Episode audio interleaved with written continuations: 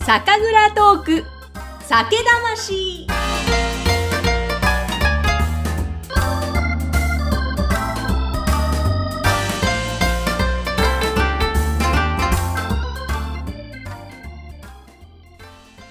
こんにちは酒蔵ナビゲーターのぐっさんですさて、今回取材をさせていただいているのは、福岡県の釜市にあります大里酒造株式会社8代目大里至さんです。引き続きよろしくお願いします。よろしくお願いいたします。あのー、試飲を3種類にしようかと思ったけど、もう1種類飲みたいなと思いまして、ありがとうござえーいます今、こちら、濁り酒ですね。黒田節。はい。ちょっとこれ、いただきます。はい、どうはぞい。ああ、いい香りです。ああ、甘い香りがします。うーん。わあ、これ、なんか、女性とかにもいいですね。スルッと甘みが広がるから、そうですね。優しい感じですそうです、ねそ。うです。非常に甘口のお酒ですので、ねえ、あの甘口。女性の方とか、あの、ついつい飲みすぎて足が立たなくなったと か、発売して25、6年になるんですけども、うちうちで、いまだにうちでトップ売れてる商品。そうなんですね。確かにこれ、ついつい飲んじゃう。そうですね。気づいたら立てなくなるっていうのは、なんかわかりますね。はい。ちょっとなんか甘酒にも似た感じの風味ですね。もようね。昔からのどぶろくに近いような形のう濁り酒ーん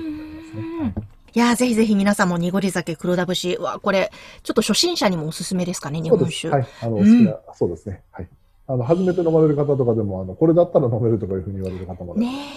ただアルコール分が18度ありますので、はい、気をつけられておられてくださ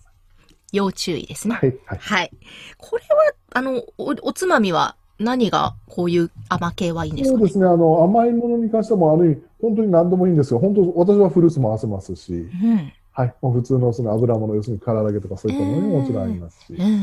やー、いいですね。ちょっと、美味しいな。はい。 なるほどすいません。えいい感じになってきておりますが、あの、じゃあちょっと前回黒田節のことですとか、あとはいいろいろ枕の歴史などなど、あと、大里さんのちょっとこれまでのね、経歴も伺ってまいりましたけども、いちょっとぜひあの伺いたいのが、その蔵のある場所が福岡県の釜市というところで、ぜひそのね、醸してらっしゃる地域のことも聞きたいんですが、はい、どんなところですかそうですね、釜市っていうのは、あの、福岡県のちょうど真ん中ですね、あの、うんあのへその位置ぐらいになります。おーはい、体、あの、福岡県を体で表すならば、ちょうど真ん中、へその位置ぐらいですね。はい、はい、で恩はい。賀川という、あの、一級河川があるんですけど、うん恩賀川ですね。で、うん恩賀川の、要するに源流点に一番近いところですね。源流点がある町ですね。ということは、お水がきれい、はい美そうですね味しい。昔から、あの、本当にあの、酒どころ、米どころ、水どころというふうに言われているところで。で、あの、地方盆地の、要するにちょうど上流部、あの、源流に一番近いところなもんですから、うんお米が美味しくて、水が美味しくて、まあ、その二つが美味しいもんですから、あのお酒の方も美味しいというふうに言われているところですね。なるほど、そういうことなんですね。はいはいあのー、前回、息子さんのたけるさんに伺ったら、釜市に3つ蔵がありますっておっしゃってて、はい、はい。はい同じ市内に3つもあるって、なかなか珍しいのかどうなのか、ちょっと詳しくわからないんですけど、なんか多い方だなっていう印象だったので、はいはい、あの福岡県内に今大体69蔵酒蔵がありますけどおーあの、えー同じ市内で3軒あるとなかなかむず珍しいというかいまだに残ってるというのは珍しい昔はあの大体同じ市内、まあ、同じ町内には大体23軒酒屋があったんですけど、うんまあ、あの日本酒というのは今非常に厳しいもんですからへー今だんだん少なくなってきて、まあ、今だにそれでも3軒残ってるっていうのはあのある意味先ほど言いましたようにお米と水とと美味しいもんですからあのその意味であのお酒が残ってるんだと思います。そういうことなんですね。でも、ちょっとその釜市も多いですけど、福岡の蔵の数も多いですね。そうですね。あの意外とあの焼酎をあの皆さん九州というとどうしても焼酎というイメージがあるんですけど、ええあの焼酎だけではなく酒蔵という日本酒を作ってる蔵というのも未だにやっぱしありますので、へはえ、そうか。やっぱそれだけ福岡、お米も美味しければお水も美味しいっていう証拠なんですかあね。のそれこそえっと昭和30年代ぐらいまではあの日本の三大酒どころというふうに言いまして、えっと京都と灘と福岡というふうに言ってたんですね。そもうあうのなんだ。はい、その後もう一気にそれこそあの新潟であったとか山口山形であったとかその辺がもう一気に大きくなりましたけどええ昔からあの酒米が取れてるし産地ではあるんですよあの、お酒用のお米というのは、あの、普通で食べてるお米とはちょっと違ってですね、はい。これ専用のお米になるんですね。ええ、ええ。一粒一粒が非常に大きくて、うん。で、えーっと、その普通で食べて美味しい部分、要するにタンパク質だったり脂肪であったり、そういったものが少ない、うん。うん要。するにでんぷん質のものを好むんですね、酒米って。はい、はい。で、それの生産が非常に盛んなんですよ、九州って。へえ。それは未だになんですけどね。あ、そうなんですね。ですから、東北の方の方は、要するに未だにあの酒米というのはあまり出来がよろしくない。まあまあ、これは語弊があるかもしれませんけど、うーん。どちらかというと西の方が酒米というのは今まで盛ん。あ、そうなんだは。い気候もあるんですかね。あったかいそうですね。ってはいいう。わあ、そうか、そういうこともあるんですね。あの、大里酒造さんは、そのお酒のその販売としてはもう地元が中心なんですかね。そうですね。もうあの、うちは本当にちっちゃなぐらいですので、うん。あの、一般のお客様がほとんどですね。えで、え地元のお客様と、あの、えー地元の市内のお客様と、えーネットのお客様と、と、あの、もう直接のお客様もほとんどが福岡市内、 福岡福岡市内で福岡県内で東京させ、あの、販売させていただいてます。ああ、そうか。あの、あと蔵にも、あの、直売所があるんですよね。はい、はい、そうですね。うんなんか私は東京に住んでるんですけども、なかなかその黒田節さんお目にかかれなくて、あの営業努力が足らずに申し訳あ、ない。いやいやいやいや、だから、あの、より、まあ、ネットで買わせていただいたんですけど、はいありがとうございます。もっと、あの、こっちでも飲みたいなと思いながら、でも、なんか、こう、美味しいって知ってるから、この、自分だけに留めたいというか、こう、ありがとうござい こまっす。そりネットで買って味わいたいっていうちょっと気持ちもありつつ、でももっと広がったらいいなという思いもありつつなんですけど、でもやっぱり今後も地元中心でっていう、やっぱり思いは。そうですね。あの、私はやっぱ手の届く範囲でというふうにまだ思ってるので、ああの私が当時になって作れる生産本数というのはやっぱし限られてるんですね。なるほど。はい。ですから、あの、まあ、自分ができる範囲で酒を作っていきたいというふうに思ってますね。あうの、んもちろんこれが、あの、本当にもうちょっと、例えば、私私のその右手左手が育ってきて、うん。で、もうちょっと、あの、余裕ができれば増産しますけども、ええ今現状では、あの、私が今作ってる本数っていうのが、まあ、年間、大体このぐらいそのくらいだったら、作れるというはずでいきたいというのが現状ですね。か、やっぱりその辺、広げるよりもちゃんと自分の納得いきいそうですくね中で作れる、この範囲で。はいあの、前回言いましたけど、その機械化してないものですから、うん。やっぱりその限度があるんですよね。わあ、そう。あの、私もそれこそ、あの、本当に10月から蔵に入り込んで、えで、え約半年間ほとんど蔵、外に出ないんですね。へえ、半そう年なん間だそれこそ蔵にほぼほぼきの状態。うーん。で、あの、まあもちろん出れないことはないんですけど、さま、やっぱりその様々な菌が私の方に入り込むということもありますし、で、まあその、なんていうんですかね、あの、極力接触を、まあ風邪をひいてしまったりとか、様々なことがあるもんですから、極力接触をしないようにするんですね。うんうんで、まあそのこともあって、生産本数があまり非常に増やせないところはあるんですよ。そうなんで、本当に蔵にこもるわけですねそ。うです、そうです。はい。えー、まさにちょっと、なんだろう。そうですね寝泊まりするっていう、そこまでじゃないですか。ネットバイクは自分、家自はもち宅ろんは別にありますけど、家帰ね、って、うんうんただ要するに、えっと、2時間か3時間に一度は蔵の方に行きますので、うん。うーんえー、夜寝るとき、睡眠時間とかは、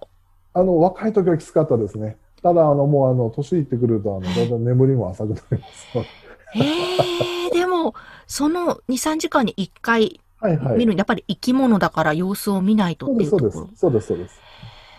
あわの、もちーろん、あの、その、半年間、毎日ではないですけどね。あうの、ん集中して本当に見なきゃいけない時期だけではありますけあどー。それは、どの辺が絶対集中して見なきゃいけない時期ってえいうのは、ーっとですね、やっぱ麹ですね。ああ、やっぱそう麹なん作だ。りですね。なるほど。はい。あの、やっぱし大吟醸系とか純米系の麹作りってのは非常に繊細なもんですから、へー温度が高々本10分20分で変わってきてしまう。で、1時間放ってしまうと、自分が想定しているのよりも温度が上がりすぎてるか上がりすぎてないか、また来てないか、要するに、えー温度が上がってきてないかっていうのが非常に心配になるんですね。うわあですから、まあ、あの、根本的には3、2時間の時間でもほぼ大丈夫だってことがほとんどなんですけど、ええただ、要するに、その自分が思ってることになってないってことがやっぱたまにあるもんですから、うーんそうなってくると、あの、自分の中で自分を許せないというか、あのあ結局それまで本当に頑張ってきたものがある意味無、無にはなりませんけど、やっぱり非常に、あの、100点の成績が出せなくなってしまーううーん自分の中でですね。なるほパーフェクトですっていうふうな、やっぱしあのお客様にそれだけの価格をあのお願いするものですから、商品ですから責任を持ってうん大品状態にならないっていうのはやっぱし出さなきゃいけないというふうには思いはありますし、でへーそうすからあのそうなってくると、やっぱし2、3時間に1回見てやるということはやりますね。あでも、それだけもう本当に、もう子供を育てるみたいな感じですよね。そうですねはいもう手間暇かけて出来上がった。お酒はもう本当より多くの人に飲んでいただきたいですよね。そうですね。なんかあのさっきたけるさんともちょっと話してはいたんですけども、はいはい。こうなんかもっと日本酒を盛り上げるにはもっとこう、うんうん楽しく軽くうん入っていただけるようにするのはどうしたらいいんですかね、うみたいな話もしてくださってたんですけどうんも、あの、お父様としてはどんなふうに、この今の日本酒の業界、そしてこれから盛り上げていくにはみたいのは、どんなことを考えていらっしゃいますそうかですね。あの、先ほどの話もちょっとさせていただきましたけど、やっぱし本当にもっとフラットに飲んでいただきたい。ははい。あの、なかなか非日常にななりかけてるんですよね。日あー本酒飲む機会ってなかなかない。あのう、ん居酒屋さんでも、あの、飲もうと思っても、なかなかどれを飲んでいいのかわからないとか、あの、なんていうんですか、この料理に合うのかなと、もしくは逆にちょっと値段が高いなとか、そのまあ、同じアルコールを飲むとすればそう高いものではないんですけどどうしてもやっぱしあのビール1杯とあのお酒の量を比べてしまうと、あのこの料理に対してこれで合うのかななんていうのが正直じゃあったりするのであのもっとこうなんていうんですかね、まあ、試してみてというかお酒あの飲んでしまえばですねきっと多分あのあこの料理やったらこれが合うねとかいうのは必ずあるはずなんですよね。ただやっぱ若干今のとこ敷居が高いというかですうーね。ん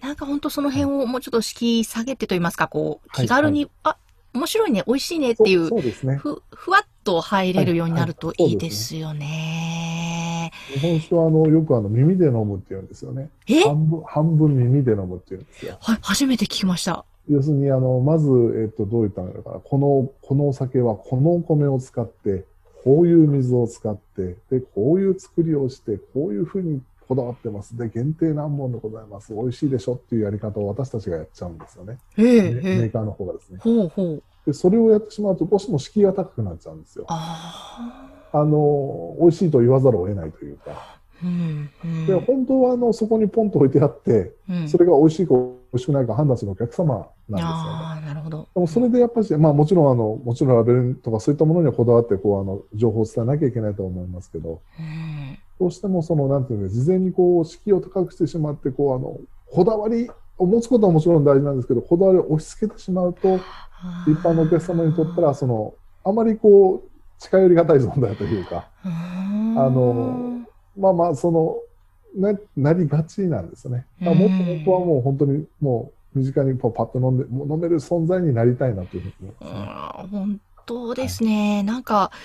なんでしょう。まあ、日本酒はやっぱり好きでずっと飲んではいはい。たわけですけども、うんで、今年に入ってもちょっと急激に、さらに大好きになって飲んでいったんですけど、はいはいそんなにその敷居高くないですよね、本当はそ全うです、そうくです。。はい、そうだと思います。ね、めちゃくちゃこの日本に密着して出来上がってるこの、はい、はい。もう日常普通に